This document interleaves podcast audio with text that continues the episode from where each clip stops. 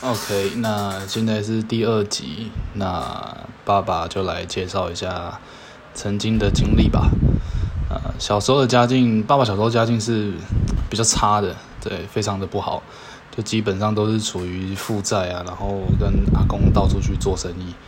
对，阿公阿妈以前就是很爱做生意嘛，那个时候生意有做过衣服、牛奶、冰棒。然后自助餐店、泡沫红茶店、早餐店，哎，所以各式各样几乎都做过。所以你阿妈，好，已经快变成食神了。他那他那时候几乎煮菜啊、煮饭啊，都都蛮厉害的。所以导致现在，哎，你吃的都不错。好，然后因为从小家庭经商就没有一次是成功的啊，也导致蛮多负债的。对，所以那时候的负债是蛮高的。啊，直到你阿公学会命理。嘿，学会算命开始，才有了家庭的转变呢。好，那学会命理也是你必学的课程啊。这也许会在你长大之前，会都教会你这个东西。命理很多人会觉得好像什么怪力乱神啊，可是，在我们家族里面，我却觉得它是一个可以当做你迷茫时参考的方式。那准确度也非常的高，对。你阿公开始学算命以后，陆陆续续开始有些商人来家里算命，那越算就越准了嘛，他功力也越来越高了。好，开始有些社会上游的精英啊，还有一些老板、董事长都会来寻求阿公的帮助，那也就是我们家开始好运的起源啊。那我也是耳濡目染，对，从小就被阿公教着说一定要学这一套命理。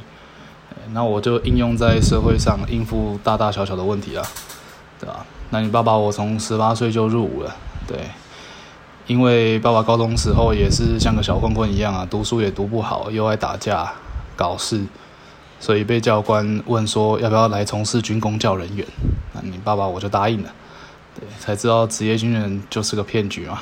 没有教官想象中那么美好啊！每天陪我泡杯茶，聊聊天，然后跟同学拉拉赛，就可以领很高的薪水，然后又是正职人员。好，但唯一一点就是，哎，薪水还不错。对，这这是真的，薪水是还可以。只可惜你爸爸去的是弹药库服役啊，那感觉是用生命换来的钱。然后你爸爸职业军人的生涯大概是七年了。那在军旅生涯的第五年，那你阿公上面遇到了一个商人，然后他从俄罗斯首批代理 LED 进入台湾，那他也来咨询阿公，问说那这次能不能做？后来也希望我们能投资他的公司，那一股的价格当时约十三块左右。那阿公看他的命盘，认为他的成功几率是非常的高，对。那就是用命理的角度去看嘛，啊，当时我们就召开了家族会议。那时候我们的家庭负债应该还有差不多快六百多万，对。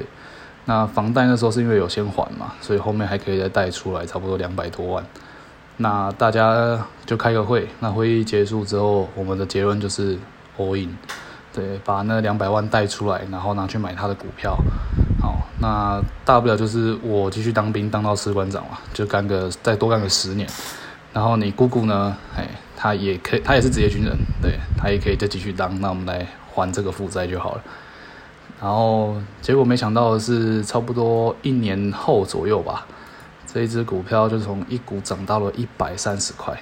那我们中间有陆陆续续把这股票都卖掉了嘛？那接下来迎来的就是。比较富裕一点的生活了，对于是乎，我跟你姑姑都选择了退伍。对我军旅生涯这七年里，学会了领导，然后待人处事，因为毕竟军中就是一个小型的社会嘛。那也利用算命，当时啊，利用算命，对，来帮那每一批的学弟都拿来算，嘿，每个每个人的名字啊、生肖都拿来看一看，也算出了自己的心得。那退伍后呢，想出去闯一番事业。啊，做做中介公司啊，或者是创投出来，哎，开个中介公司，因为这样成本比较低嘛。那跟你阿公当时要了创业资金二十万，嘿，结果就被你阿公赶出家门了。因为阿公从以前认为做生意就是注定要失败，就是要倾家荡产，要赔光光，所以他对做生意的阴影是蛮大的。不希望运气得来的这些财富就直接败光光啊，烟消云散这样。于是我就去外面找了第一份工作，对，那是送水工，就是 苦力活了。那个以前公司都很需要一桶二十公斤的水，然后我们就要开着一台货车，然后一直去送着一桶一桶的水这样。那你应该会想问啊，你当兵的存款呢？对我告诉你，当时我当兵的每一分钱都是给家里还贷款的，还欠债还负债的，所以你阿公一周只给我零用钱一千到两千块，直到退伍，我连退伍金都是给你阿公阿妈的，对，这加一加也好几百万呢，哦，所以说我是没有任何存款的，但是当我意识到自己没有钱创业的时候，那已经来不及了，所以在二十五岁开始的第一份工作，那时候的起薪。也因为是苦力活，所以比较高一点，差不多在三万六。对，后来做了一阵子之后，你阿公才把我介绍去做一个药品业务啊，就是专门卖药啊，给一些药局、抗生素之类的。然后也帮老板去宜兰打天下。对，又过了一阵子，然后你阿公又把我介绍到银行经理那边去担任放款业务。这时候的我才开始走上理财的道路，就。有一句话嘛，就是要赚钱，你就不如离钱近一点，你才会把钱看清楚，才知道怎么赚钱。那到了银行，算是离赚钱最近的地方了吧？对，就第一个月的薪水还不到两万块，因为扣掉那些劳健保什么的，实际领到可能就一万八而已，超级少。但是我学会了什么是放款，那什么是房贷，什么是信贷。对，那后来业务也是因为经理的人脉嘛，那经理自己也很强，那他也会介绍一些业绩给我，那加上我自己的一点点的努力，那也越做越好。后来我学会了如何做私人放款，对，那就是借贷，就是我借你钱，你要给我担保品的概念，但是这东西可以用在个人身上，不一定是只有银行能做。这时候哦，才可以把钱要回来。如果你没有担保品，那通常人家借了你的钱就跑掉了吧，对吧？这种会还钱的毕竟是少数啦，对。那你阿公从小就教我们说，做事情都要白纸黑字，好，不可以空口无凭。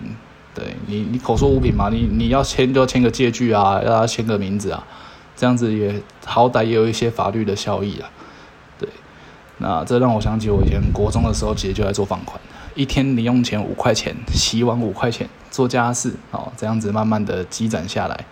后来借给同学，然后钱借据，然后借十块钱，一天利息五块。对，后来有个同学就这样子一天一天还不起了嘛，然后他就我跑去跟老师讲说这个同学没有还我钱，然后结果老师打电话给你阿公说我在学校放高利贷啊，那时候我就知道啊，借钱还是必须要担保品的。不然这样借出去就是有去无回了。好，那第二集就单纯的介绍你爸爸的过去。那再来的第三集，我应该就可以开始教你一些关于理财的一些工具吧。对，理财的工具有很多种，因为你爸爸后来在社会上也有去过澳门打二十一点那时候的赌博啦，这算是赌博，但是也算是算牌，因为也跟到一个算是贵人的学长。对，有学到一些东西，那那时候也赚了不少，那也是你爸有累积到财富的地方。然后还有一个是那时候做放款，对，放款那时候也认识一个代叔，那他也蛮厉害的，他也帮爸爸赚了不少钱。对，那这也是我们学会利用这些工具可以得到的财富。对，那财富的部分就由我来教你。那妈妈那边的话，他会教你一些比较。因为女生嘛，其实认识你妈就是另外一段故事。那也许下一期再告诉你，妈妈是怎么跟爸爸交往的。好，拜拜。